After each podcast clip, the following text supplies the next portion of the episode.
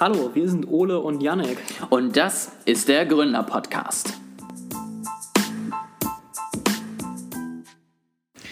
Hi und äh, herzlich willkommen bei dem Podcast, wo ich mich beim nächsten Mal immer korrigieren muss. Äh, ich habe in der vorletzten Folge, müsste es dann sein, äh, habe ich gesagt, es war eine Kritikpunkt bei Clubhouse, ein Kritikpunkt, es war ein Kritikpunkt bei Clubhouse, dass man das ja aufnehmen kann. Und ich habe gesagt, naja, wenn man was im Internet streamt, dann wird ja wohl niemand so blöd sein und denken, es ist jetzt quasi mit einem, äh, wie jetzt jemand in einem Raum mit ein paar Leuten und wer ist vertraulich, es wird einem ja wohl jeder klar sein, dass das aufgenommen werden kann und dass man da öffentlich ist. Tja, und äh, ein paar Tage später sagt der Ministerpräsident von Thüringen ein paar Dinge im Clubhouse, die man vielleicht nur in einem Raum, wo es vertraulich ist, sagen würde und nicht, äh, wenn man denkt, dass man aufgenommen wird. Also. Meinst du? Also, ich Keine Ahnung, vielleicht hätte er es auch in einem Fernsehinterview genauso gesagt, ich weiß es nicht. Ach ja.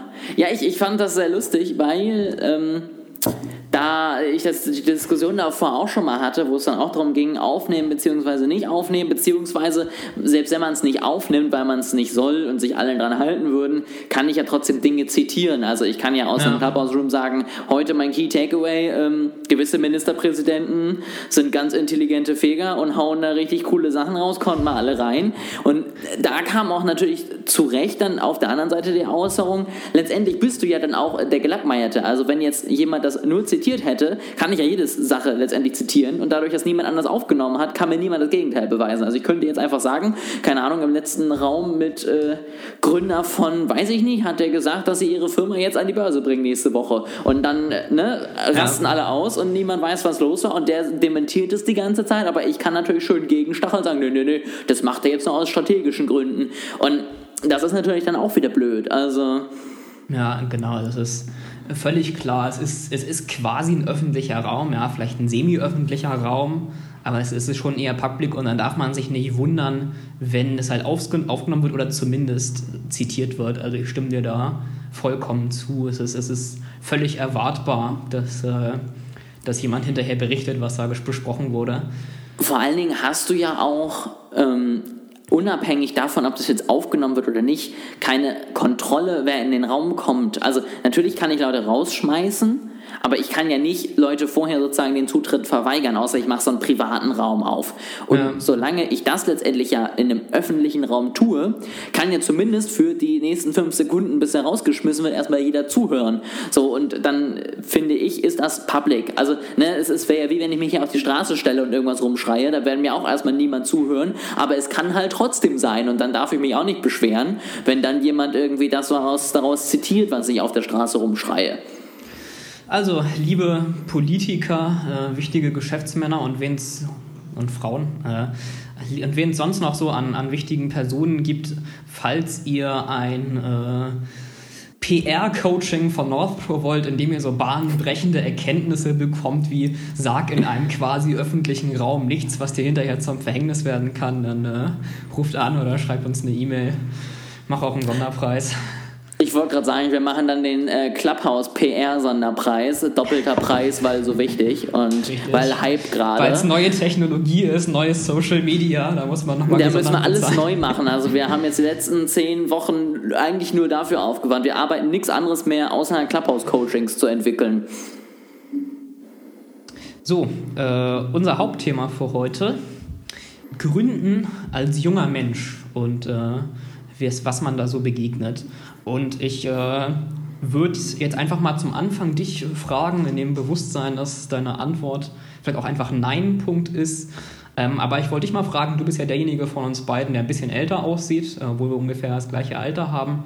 Was ist denn so deine Erfahrung mit Auftreten bei Geschäftspartnern oder Ansprechpartnern als junger Gründer und würdest du sagen, es gab jene Situation, wo, wo das zum Problem oder einfach zum Thema geworden ist?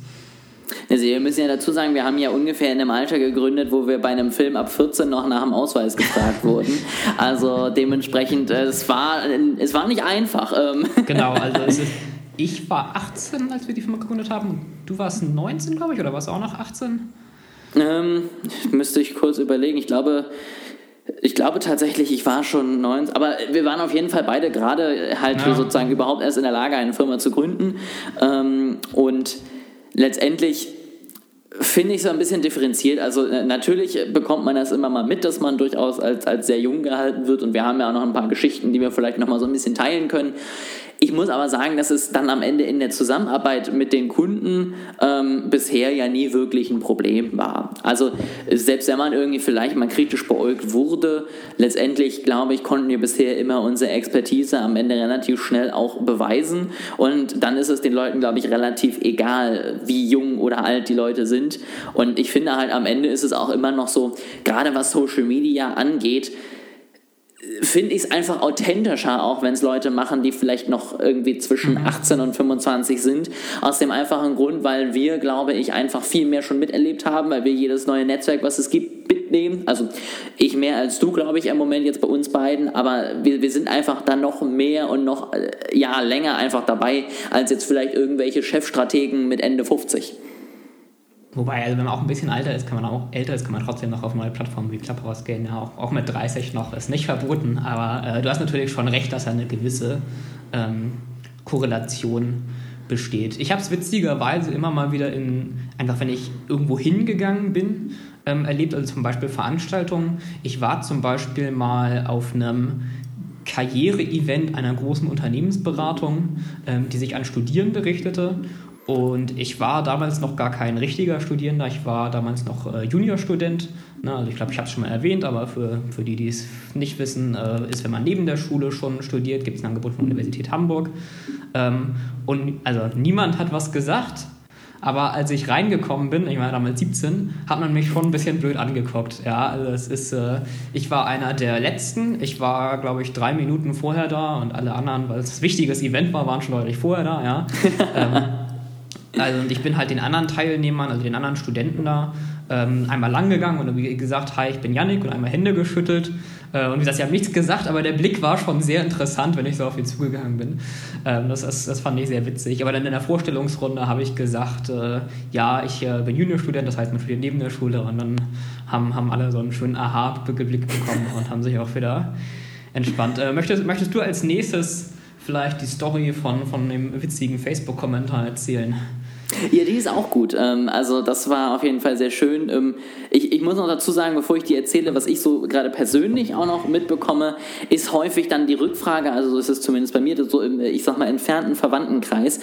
Ja, und äh, macht er das jetzt wirklich oder ist das nur so aus Spaß? Also, das finde ich auch immer genial, wo ich so denke, ja, nö, also letztendlich, ne, wir wohnen jetzt ja irgendwie irgendwo und äh, müssen Essen kaufen und so, aber wir machen das jetzt halt auf, aus Spaß so, weil Geld brauchen wir nicht, ne? Also wir, wir zahlen das alles mit Liebe und äh, mit frische Luft und fertig ist. Ne? Also das fand ich auch immer sehr, sehr amüsant. Ähm, genau, der, den äh, Kommentar fand ich sehr lustig.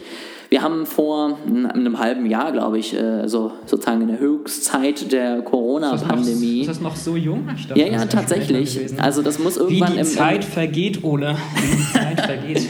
Damals. Ähm, nee, aber das muss irgendwann so März, April, Mai in der Zeit gewesen sein. Ähm, weil, äh, das weiß ich auch nur, weil der Inhalt so ein bisschen darauf hinweist. Wir haben dann nämlich Werbung für unseren Podcast gemacht ähm, und dann haben wir als Feedback darauf bekommen, dass sich die Person ja freuen würde, wenn endlich die Schule wieder losgeht, damit die ganzen Gründerkids endlich wieder was zu tun hätten. Und dann habe ich letztendlich einfach daraufhin mal zurückgeschrieben, dass es uns natürlich sehr leid tut, dass wir ihn jetzt beleidigt haben mit unserer Anwesenheit in seinem Facebook-Feed, wir es aber nie persönlich meinten. Hab dann sogar noch ein Backup von einem anderen Typen, auch so in unserem Alter um bekommen, der meinte dann auf, als Gegenantwort, ja, er soll doch bitte einfach zurück auf seinen Golfplatz gehen und dann würde ja alles wieder gut sein.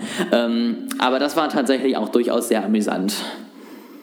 Was ich auch dazu sagen möchte, ähm, auch, auch wenn wir zu dem Zeitpunkt ja keine Schüler mehr waren, das ist auch völlig okay. Ja? Also es ist, äh, ich, ich finde das sehr beeindruckend, wenn man als Schüler noch äh, gründet und versucht, sich was auf die Beine zu stellen und das als äh, noch jüngerer Mensch, als wir das waren, versucht, vorausgesetzt, die Gründung besteht jetzt nicht nur daraus, Bilder mit Anzügen und Sonnenbrillen auf Instagram zu posten oder einen MLM zu betreiben, ja. Ähm, aber wenn man, äh, wenn man das wirklich macht und sich wirklich Mühe gibt in der Schule, ähm, finde ich, nichts ist das, ist das nichts, was man irgendwie auf Facebook verurteilen sollte. Das ist lobenswert. Nee, ich habe jetzt einen äh, letztens tatsächlich mit jemandem telefoniert, den ich über LinkedIn äh, kennengelernt habe, der mit 15 seine ähm, äh, Geschäftsfähigkeit sich letztendlich erstritten hat, beziehungsweise nur beantragt hat eben. Du musst sie ja beantragen, damit du dann was gründen darfst. Und dann dann mit drei Freunden letztendlich eine Firma gegründet hat, die so Videoanimationen und sowas in die Richtung machen. Und das finde ich krass. Ne? Also wenn ich mir überlege, was ich mit 15 gemacht habe, einfach da, da war ich definitiv noch gedanklich nicht so weit. Denke mir jetzt im Nachhinein, es wäre cool, wenn ich es da auch schon gemacht hätte. Aber letztendlich, wir haben ja auch relativ früh dann noch angefangen und da ziehe ich auch definitiv den Hut vor. Und ähm, ich habe auch manchmal einfach das Gefühl, dass das auch vielleicht so ein bisschen so eine, so eine Verteidigung ist, weil man das Gefühl hat, dass man eben, wenn mhm. andere junge Leute mhm. irgendwie erfolgreich sind, dass man sich dann halt selber schlecht fühlt. Und ich glaube, dass es inzwischen auch leider einfach so eine Flut gibt, eben wie du es gerade schon sagst, an Leuten, die angeblich irgendwas Erfolgreiches gebracht haben und dann damit letztendlich Leuten auf die Nerven geht. Und dass man dann irgendwie gewisse Resignationen zeigt, kann man auch wieder nachvollziehen. Ich finde halt trotzdem, man muss es nicht öffentlich auf Facebook irgendwie gerade seinen Unmut kundtun, aber das soll ja jedem selbst überlassen sein. Ja, äh, mich hat auf LinkedIn auch mal so ein Typ angeschrieben, der äh, hat auch mit 17 das Ganze angefangen, aber schon nicht mit 17, als er mich dann angeschrieben hat. Ähm, und das war so ein selbstständiger Finanzberater-Ding, ja, wo du dann irgendwelchen Leuten eine Riester-Rente oder so andrehen solltest. Ähm, und das fand ich auch deswegen schon so nervig, weil ich den Pitch so anstrengend fand. Ähm, also ich weiß, dass es im Marketing auch teilweise anders unterrichtet wird und man das laut manchen Leuten auch so machen soll. Ähm, aber bei mir ist es so, du soll, musst, wenn du mir gegenüber was pitcht, im ersten Satz sagen, worum geht es und was willst du. Und er hat halt dieses von wegen, hi Yannick, studierst du noch? Hast du eigentlich schon mal überlegt, dir was Eigenes aufzubauen? Willst du nicht auch erfolgreich werden? Ja, und wenn, wenn man nur solche Fragen bringt und nicht sagt, worum es geht und das irgendwie mal zusammenfassen kann, dann verliert man mich damit sofort. Also ich finde das furchtbar anstrengend. Ich kann mir nicht vorstellen, dass darauf eigentlich wirklich jemand anstrengt. Das ist vielleicht noch mal ein bisschen ab vom Thema auch was, wo ich sage, ich verstehe zwei Sachen nicht. Zum einen verstehe ich diese Leute nicht, die mir nicht schreiben können, was sie von mir wollen. Also selbst in der 17. Nachricht nicht, sondern immer aufs Telefonat drängen weil ihnen jemand mal beigebracht hat, dass es halt einfach besser ist, Leute am Telefon zu haben, als ihnen das zu schreiben. Das ist dann halt bei mir leider das Ergebnis, dass sie mich nie am Telefon haben werden. Und ich verstehe auch, also entweder ich habe wirklich Interesse an einer Person, dann schreibe ich und dann habe ich auch nicht in der zweiten Nachricht schon den Pitch, sondern dann schreibe ich wochenlang mit denen und vielleicht habe ich dann irgendwann etwas, was ich ihnen anbieten kann, vielleicht auch nicht so. Oder wie du schon sagst, ich hau wirklich direkt in der ersten Nachricht auch raus, worum es geht. Ich kann ja trotzdem Interesse an der Person bekundtun. Ich kann ja trotzdem mal irgendwas nachfragen, wenn es mich wirklich interessiert, was ich vielleicht auch am Ende für das Angebot brauche. Aber ich würde trotzdem dann immer mit reinschreiben, wo das Ganze am Ende hinführt, dass man einfach weiß, woran man ist wie gesagt, das ist jetzt mein persönliches Empfinden, aber das ist einfach das, womit ich bisher, wenn ich mal irgendwo hingeschrieben habe, auch am besten gefahren bin. Und ähm, letztendlich, wenn sowas bei mir kommt, komme ich damit besser klar, als wenn ich irgendwie erst irgendwelche Fragen beantworten muss. Mit dem ähm, Personen persönlich kennenlernen würde ich dir zustimmen. Dann ist es aber zumindest bei mir so, das klingt jetzt ein bisschen arrogant, aber es ist wirklich so, ähm, dann musst du aber auch pitchen, warum du für mich interessant bist. Ja? Also wenn, wenn in deinem LinkedIn-Profil CEO von Google steht, okay, dann äh, musst du das nicht mehr erklären. Aber wenn, wenn halt irgendwie nichts erkennbar ist oder wenn noch schlimmer, wenn ich nur MLM-Kram auf deinem LinkedIn-Profil finde, dann musst du halt auch schon irgendwie am Anfang gute Argumente vorbringen, warum ich mich jetzt mit dir vernetzen sollte. Das ist halt auch relativ schnell wieder, wieder weg um. Äh, Definitiv. Ja, das ist, um, ist ja, das ist ja auch das, was ich meinte letztendlich mit dem, Sie müssen mir zumindest schreiben, was Sie von mir wollen. Also ich möchte einfach, ja. bevor ich mit jemandem telefoniere, wissen, worauf ich mich vorbereite. Und wenn es ein Thema ist, was mich interessiert, telefoniere ich super gerne mit Leuten.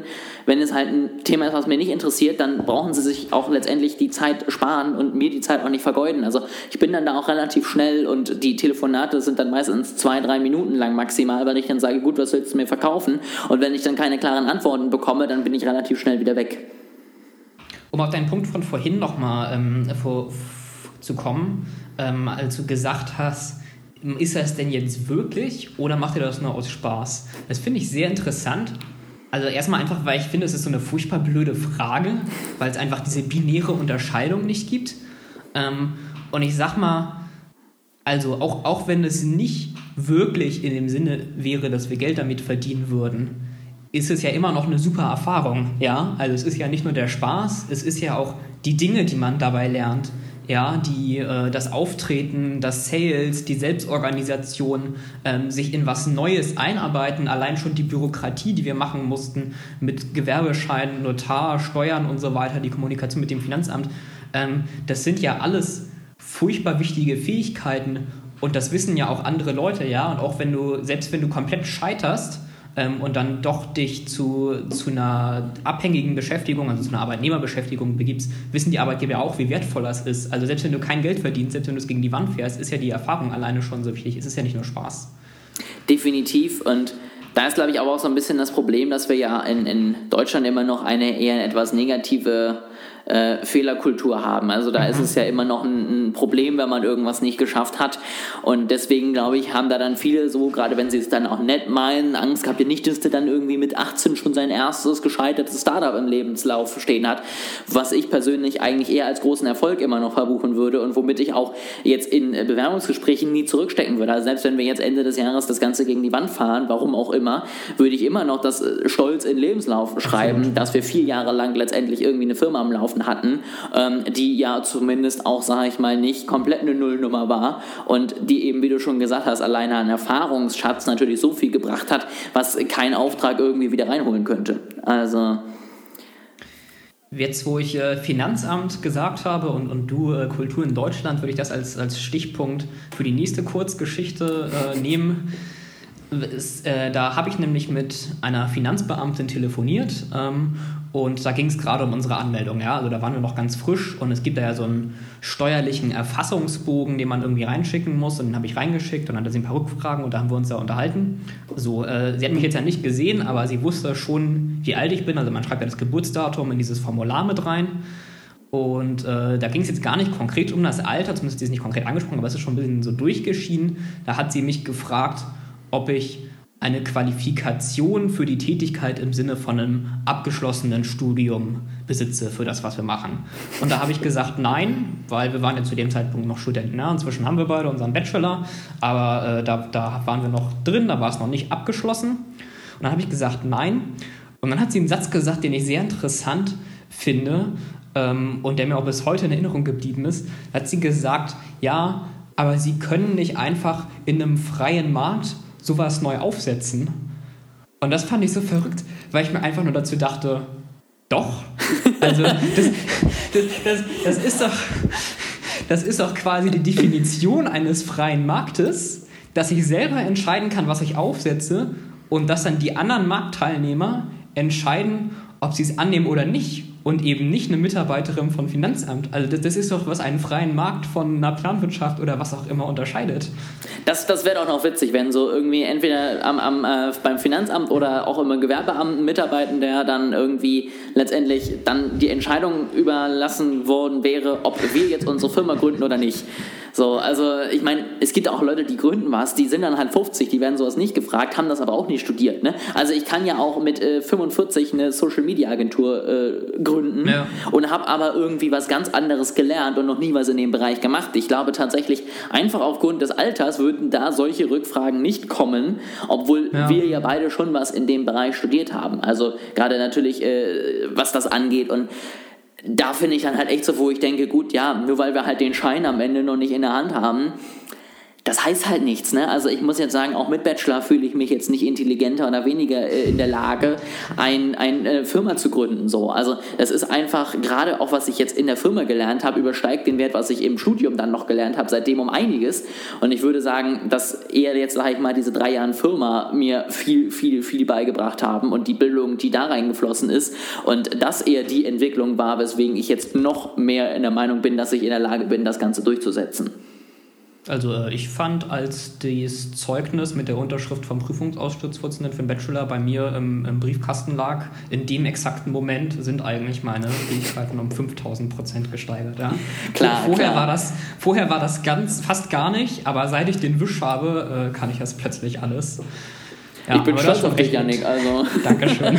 aber ich meine, aber du hast recht mit deinem Punkt. Also je, jeder kann sich ja irgendwie Social Media Coach nennen. Ich habe letztens auch erst auf LinkedIn eine Anfrage von einem Gesundheitscoach bekommen. Äh, seine Ausbildung war zum Hotelfachmann. Er hat auch nicht Medizin oder so studiert. Ja. Also vielleicht sollte da eher das Finanzamt mal einen Blick drauf werfen. Das ist doch wie mit äh, Psychologie. Also ich äh, studiere jetzt Wirtschaftspsychologie, ähm, für die, die es noch nicht wissen, noch im Master. Und ähm, ich, ich finde das immer wieder interessant. Also es gibt ja verschiedene Berufsbezeichnungen. Es gibt ja den Psychiater, den Psychotherapeuten, den Psychoanalytiker und äh, den Psychologen. Dann gibt es noch Diplom. Das sind jetzt sogar welche, die wirklich geschützt sind, wo du wirklich den versprochst. Jein, weil der Psychologe nicht.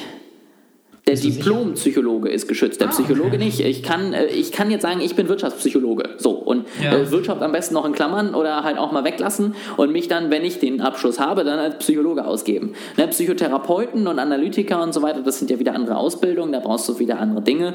Ähm, und äh, ne, also gerade auch dann in Psychiatrien, wo du natürlich nochmal anders ja. arbeitest, auch da brauchst du gewisse Dinge, aber letztendlich kann ich mir auch das einfach an die Tür kleben und kann sagen, jo, das bin ich jetzt und mich dann toll fühlen. So, also das kann ich hier unten irgendwie an unserer Eingangstür kleben, dann kann ich sagen, kommen Sie vorbei ähm, und dann kommen wahrscheinlich Leute, die äh, was anderes haben, als ich jemals im Studium hatte. Also und, und das finde ich dann viel schlimmer letztendlich. Ne? Also wo ich dann manchmal denke, auch, auch gerade so Coaches, ne, die ja auch dann letztendlich teilweise gar keine Ausbildung haben, mir dann aber sagen wollen, wie ich mit meinen psychischen Problemen umgehen kann. Ähm, das sehe ich auch ganz, ganz, ganz kritisch und da würde ich lieber 100 Leute irgendwie Social Media machen, die nichts damit zu tun haben, als dass einer an meiner Gesundheit rumdoktert, der keine Ahnung davon hat. Äh, willst du als nächstes die, die Geschichte erzählen, die nächste Kurzgeschichte von der Mitarbeiterin eines bekannten Finanzinstitutes? Du meinst, wo wir gerade bei Leuten sind, die keine Ahnung von ihrem Richtig. Fach haben? Ähm, ja. Richtig. Das fand ich, also das ist, glaube ich, jetzt erstmal so die letzte Anekdote zumindest, die mir noch einfällt, ähm, wo wir, ja, das muss man vielleicht noch dazu sagen, du hattest am Anfang selber gegründet als Einzelunternehmen, bevor wir in der UG umgewandelt mhm. wurden, weil ich damals noch bei Apple war und irgendwie ein 700-seitiges Formular hätte ausfüllen müssen und wusste, dass ich demnächst den Job sowieso erstmal äh, aufgebe. Und deswegen habe ich halt gesagt, gut, dann mach du das erstmal und dann ne, gucken wir weiter, wenn es dann soweit ist und äh, das Ganze dann eben funktioniert. Und da war es dann ja so, dass wir ja tatsächlich, also erstmal gefühlt ja auch die ganze Zeit angeguckt wurden, wie so zwei Kindergartenkinder, die gerade ihr erstes Konto irgendwie eröffnen und ähm, da dann äh, saßen und, und keine Ahnung vom Thema hatten und dann auch, äh, ja, teilweise ja auch Fragen zurückkamen, so von wegen, ja, und wann kriegen sie denn ihr erstes Geld und äh, verdienen sie denn schon was und hast du nicht gesehen? Und ich meine, das war ja schon wo wir ja unsere Steuernummer schon hatten. Wir hatten die ersten Aufträge ja. schon, wir hatten ja vorher ein anderes Konto schon. Also wir hatten ja letztendlich schon Geld auf dem Konto. Das war ja nicht so, dass es anders war. Und dann fand ich ja auch durchaus sehr amüsant, dass ja auch sie dir dann eine äh, Kreditkarte verwehren wollte, obwohl du ja als Einzelunternehmer komplett haftbar bist und ja Voll schon privat haftest. und schon zwei Kreditkarten ausgestellt bekommen hast, was letztendlich für uns natürlich auch dann äh, das ja Problem war, weil du natürlich, wenn du im Internet irgendwas machst ohne Kreditkarte, relativ blöd in die Wäsche guckst. Und ähm, das fand ich einfach so in sich so schlüssig, ja, also uns selber blöd angucken, aber dann einfach Aussagen treffen und selbst wenn sie stimmen, die einfach komplett bescheuert sind, so und die einfach weder inhaltlich noch für uns rein geschäftlich irgendwie sinnvoll waren, da bin ich echt rausgegangen und dachte so, ich weiß es auch noch, du warst so und was sagst du? Und ich war so, nein, hier gehen wir nicht hin und dann war für mich das Thema durch. Ja, es ist, äh, der, der Walk daraus war schon sehr witzig. Ja, wir waren noch in Hörweite von der Mitarbeiterin, also konnten wir nichts sagen. Aber ich habe schon gemerkt, dass wir quasi dasselbe dachten, als, als wir da lang gegangen sind. Und äh, den besten Teil, ich, ich weiß nicht, ob es Absicht war, damit ich es erzählen kann, aber den besten Teil von der Kreditkarte hast du ja weggelassen.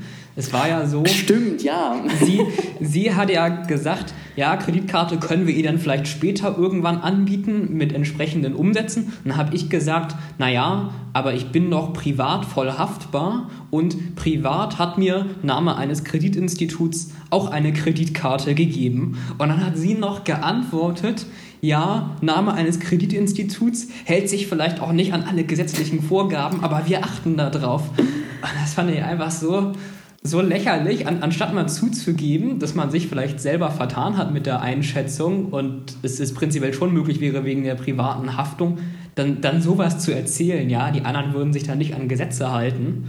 Janik, du hast doch dir deine ersten zwei Kreditkarten einfach bei der Mickey Mouse Bank ausgeschnitten. Gib's richtig, doch zu. Richtig. Hab mir einfach habe ich mir selber gemalt, so eine Kreditkarte und die Nummer draufgeschrieben. Ja, das ist also, ich bin jetzt kein Anwalt, aber ich könnte mir auch vorstellen, dass ziemliche rechtliche Risiken damit einhergehen, wenn du in einem Kundengespräch als Mitarbeiterin einer Bank einer anderen Bank vorwirfst, sie würden Gesetze verletzen. Ja, also das ist ja auch nichts, was man einfach so über die Konkurrenz behaupten kann. Also, also es ist auf jeden Fall, äh, ich sag mal, äh, Werberecht, was da. Also ich glaube, mehr könntest du da in einem Kundengespräch noch nicht zwingend nachweisen. Es kann ja auch wirklich mal ein Fehler gewesen sein, aber es ist zumindest irgendwie in gewisser Weise ja eine Herabstufung der Konkurrenz, was auf jeden Fall vom, vom Werberecht und, und Wettbewerbsrecht geschützt ja, also wird. Das ist ja schon ein ziemlich heftiger Vorwurf, wenn man sagt, unsere Konkurrenz bricht Gesetze und eine konkrete Firma da als Konkurrenz benennt. Definitiv. Gut, am Ende natürlich, äh, du kannst aus diesem Gespräch viel sagen. Jetzt hattest du in dem Sinne mich noch dabei, der das bestätigen könnte, aber sonst kannst du natürlich nach so einem Kundengespräch alles irgendjemandem vorwerfen. Klar. Ich glaube schon, dass es da gewissen Schutz für die Mitarbeiter gibt. Ähm, deswegen schwärzen wir ja auch alles, um niemandem irgendwas vorzuwerfen. Sondern das kein, Ganze. Keine E-Mail an die BaFin geschrieben. Danach. Genau, genau, so, ne? Sondern wir wollen das Ganze einfach nur mal anekdotisch erzählen was einem so entgegenkommt, wenn man äh, jung gründet und so aussieht, als ob man keine Ahnung von der Welt hat ähm, und man das Gefühl hat, man könnte einen so ein bisschen an der Nase rumführen.